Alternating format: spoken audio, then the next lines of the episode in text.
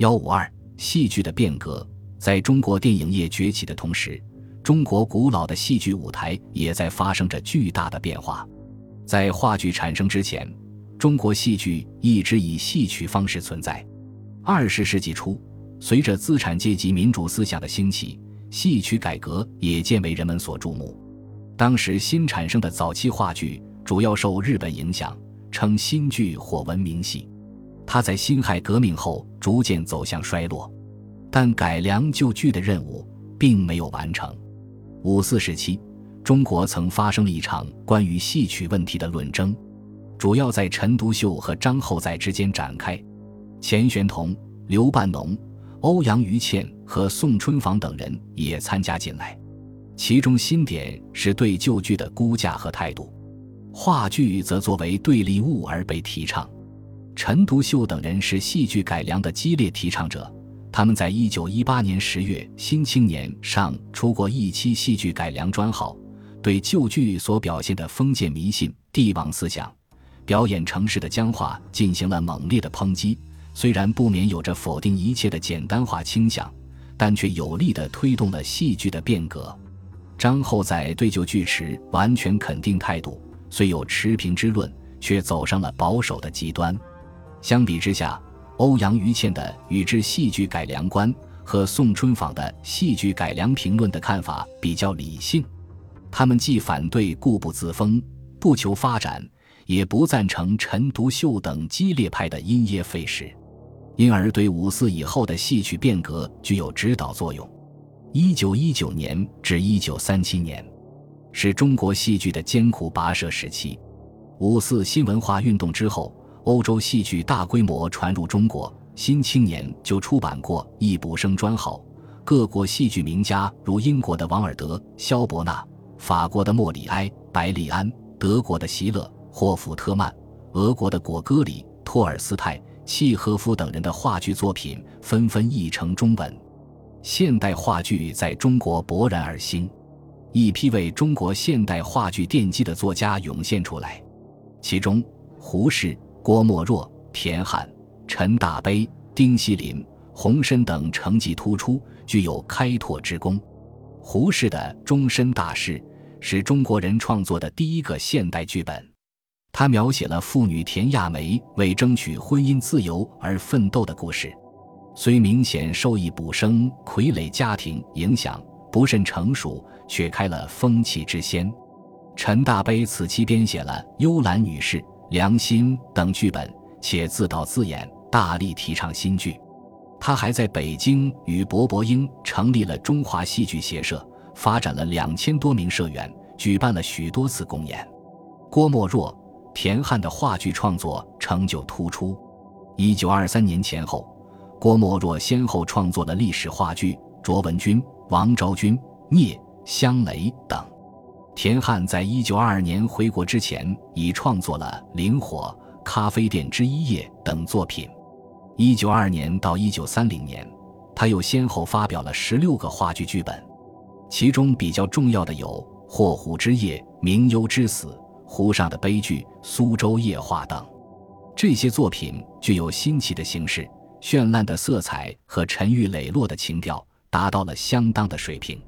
丁锡林以幽默喜剧著名，被称为独幕喜剧圣手，一生发表剧作十部，著名者有《以知马蜂》《压迫》《酒后》《瞎了一只眼》等。洪深也是中国现代话剧的奠基人之一，话剧一名便是根据他1928年的提议而得到确认的。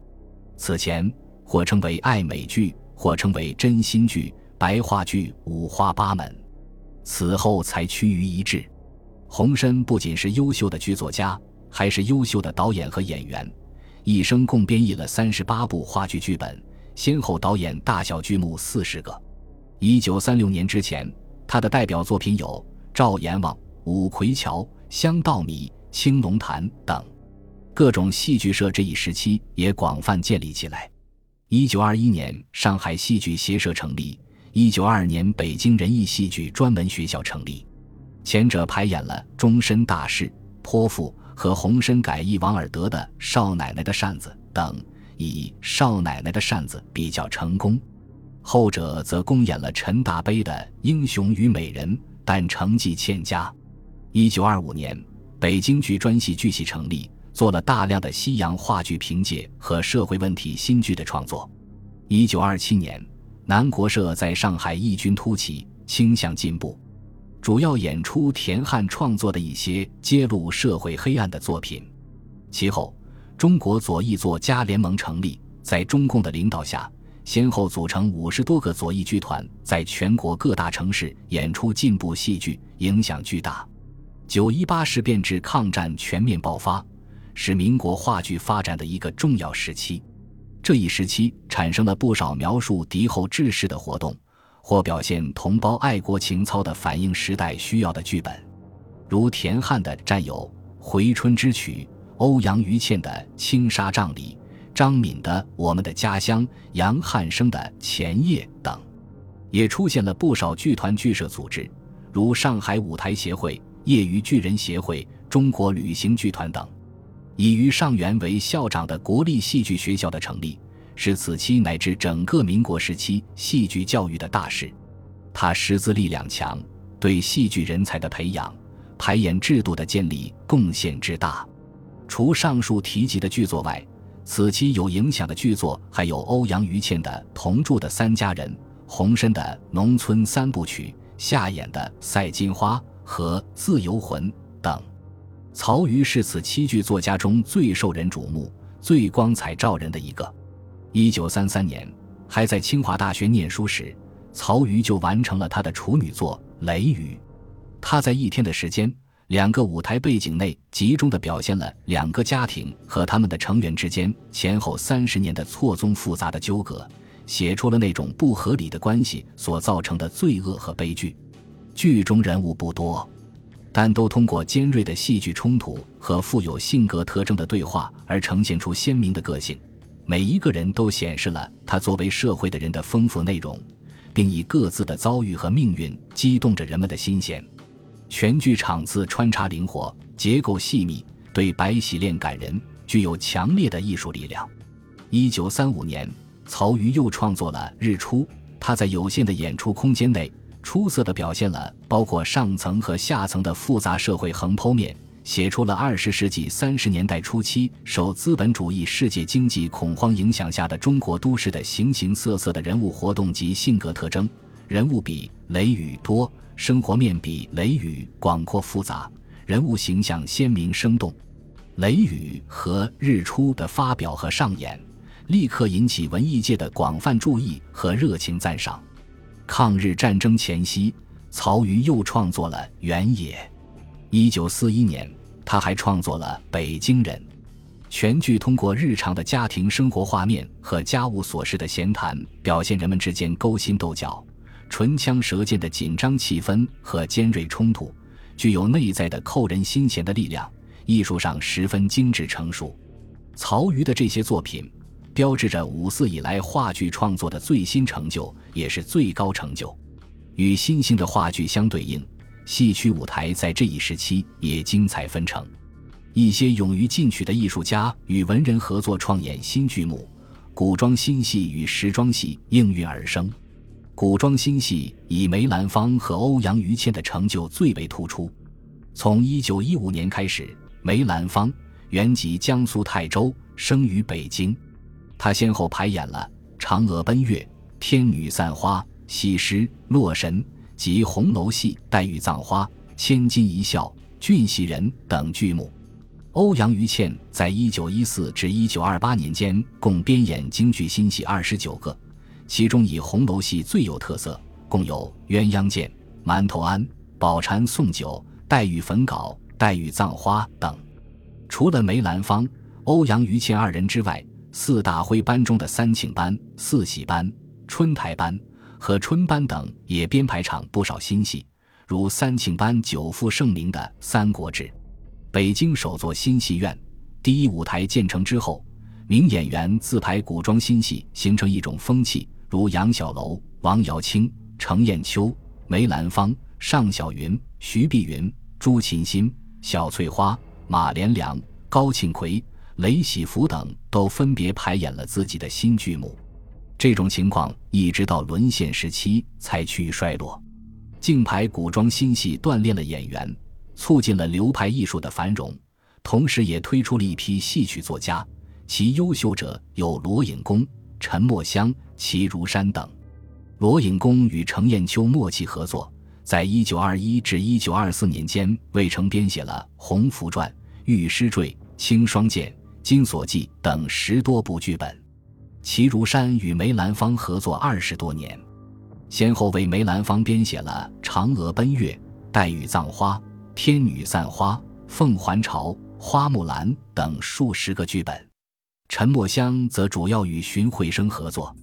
时装新戏盛行于辛亥革命后，主要反映当时的现实生活和人们关心的社会问题，是二十世纪现代戏的先导。杨运普于一九一四年成立的奎德社是这一时期时装新戏的主导力量。他们的口号是“针砭时弊，移风易俗”。北平沦陷后，奎德社才解散。梅兰芳在一九一七至一九一八年间也排演了《孽海波澜》《幻海潮》《童女斩蛇》等时装新戏，虽数量不多，但颇具代表性。时装新戏促进了舞台新技术的采用。这一点在南方更加突出。五四运动之后，京剧表演流派再度繁荣，流派林立，诸美争艳。比较具代表性的有老生行中的余派、严派、高派、马派、齐派、杨派、西派等；旦行有梅派、程派、荀派、尚派、萧派、李派等；进行中有金派、豪派、侯派等。新流派的创建，既得力于他们向前辈的学习。也得力于他们广收博采、转移多师，对京剧表演的艺术手段和方法也有不少丰富，而新的人物形象的塑造更为京剧增添了动人的魅力。一批民间小戏剧种也有变化，他们在辛亥革命前后逐渐积蓄了力量，先后进入大城市，为其发展开拓出新的局面。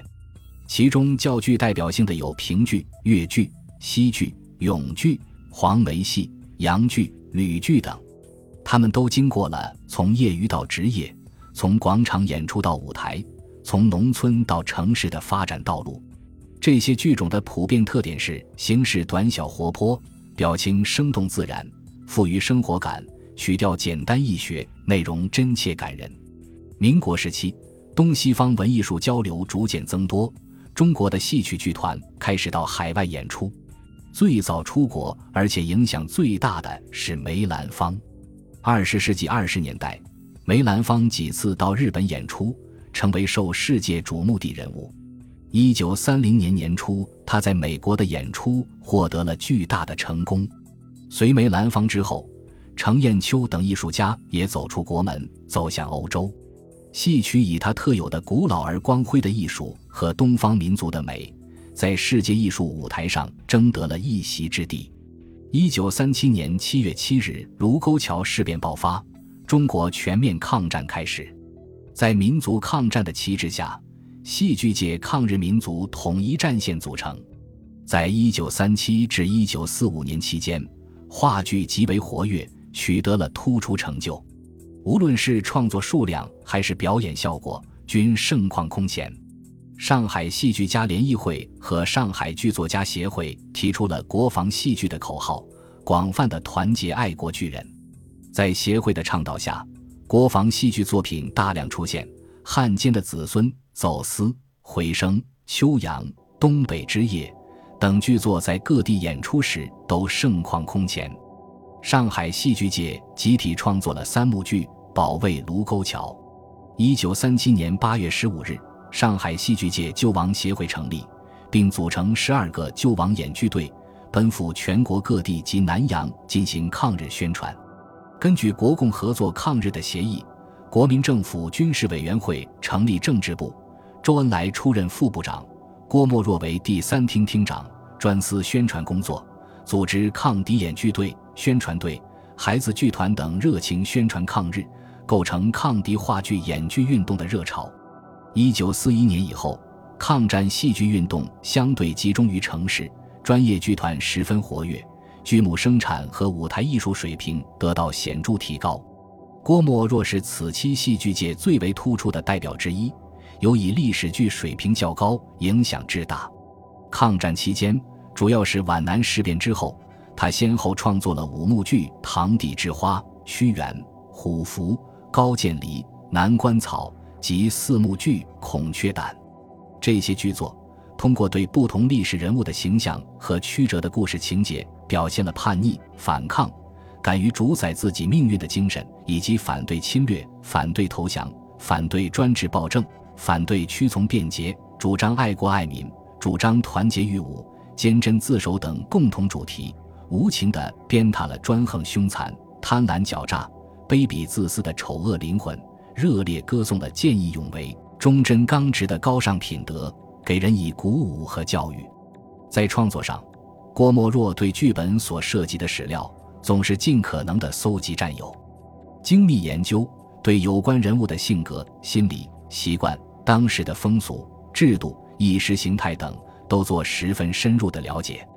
但在具体创作时，并不拘泥于史料，而是在把握历史本质的基础上，根据艺术规律。剧情发展和创作意图结合自己的理想和愿望，大胆构思，使全剧结构、人物刻画、情节的演变、文词的锤炼等都浑然一体，形象逼真而生动，有显著的戏剧效果。相当数量的抒情诗和歌词的插入，使全剧感情激越、色彩斑斓，充满着浓郁的诗意。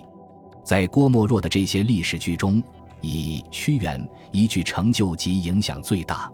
在抗战初期，被戏剧界称为“好一记鞭子”的三个短剧，曾在各地广泛演出，收到了良好效果。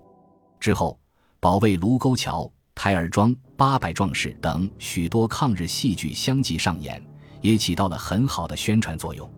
抗战初期上的戏剧以独幕剧为主，到一九三八年年底，以独幕剧为主的剧本达一百四十二种。抗战进入相持阶段之后。戏剧活动的中心逐渐移向大后方，多幕剧的创作和演出大量增加。在创作上取得突出成就的，除郭沫若之外，尚有夏衍、于林、宋之的杨汉生、陈白尘、沈福、袁俊、吴祖光等。一九三六年冬，夏衍创作了多幕历史剧《秋瑾传》，真诚地歌颂了秋瑾反帝、反封建的革命精神和杀身成仁。舍生取义的英雄气概，同时无情地鞭挞了清朝统治者和汉奸走狗。一九三七年，夏衍创作了《上海屋檐下》，从小人物的生活中反映大时代，布局新颖而严密，波澜起伏，紧凑自然，处处散发着浓郁的生活气息。抗战头三年，夏衍先后创作了一年间《新房》《愁城记》三部剧作。四幕剧《新房》生动地反映了上海沦陷区进步文化工作者坚弱而英勇的斗争。一九四二年夏，夏衍又创作了《法西斯细菌》，揭露了法西斯主义的反动本质和国民党统治的黑暗腐败。宋之德的剧作有独幕剧《微尘》《出征》，多幕剧《自卫队》《编》《祖国在召唤》等，都达到了相当高的水平。于玲的作品有。女子公寓、花溅泪、杏花春雨江南等代表作，则是《夜上海》和《长夜行》。一九四一年，他又创作了五幕历史剧《大明英烈传》，在宣扬民族意识、鼓动人民反抗侵略方面收到了良好的效果。沈福创作的剧本有《重庆二十四小时》《金玉满堂》及《小人物狂想曲》等。描绘了相持阶段大后方城镇的社会生活面貌。陈白尘的《大地回春》，一王石达开、吴祖光的《风雪夜归人》，袁俊的四幕剧《万世师表》，也是抗日战争时期出现的重要剧作。在中国共产党领导的抗日根据地，新秧歌运动得到普及，产生了一批优秀的新秧歌剧，如《十二把帘》《惯匪周子山》。牛永贵挂彩，全家光荣等，新歌剧则以《白毛女》为代表。戏曲的创新在根据地也取得了显著的效果，一些好作品如《逼上梁山》《三打祝家庄》等，无论在艺术上还是语言上，都显得新鲜而有生命力。一九四四年二月至五月，全国三十三个文艺团队在广西桂林举行了戏剧展览活动，近千人参加了这次规模空前的大会。西南剧展总结了抗战剧运动的基本经验和教训，贯彻了戏剧到人民中间去的精神，为迎接抗战胜利做了准备。一九四五年八月，中国抗日战争取得胜利，戏曲的演出活动在全国各地都达到了高潮。尽管在剧目上这一时期有不少创新，但在戏曲语言、表演艺术和手法上上突破不大。其获得全面的进展，是一九四九年中华人民共和国成立之后。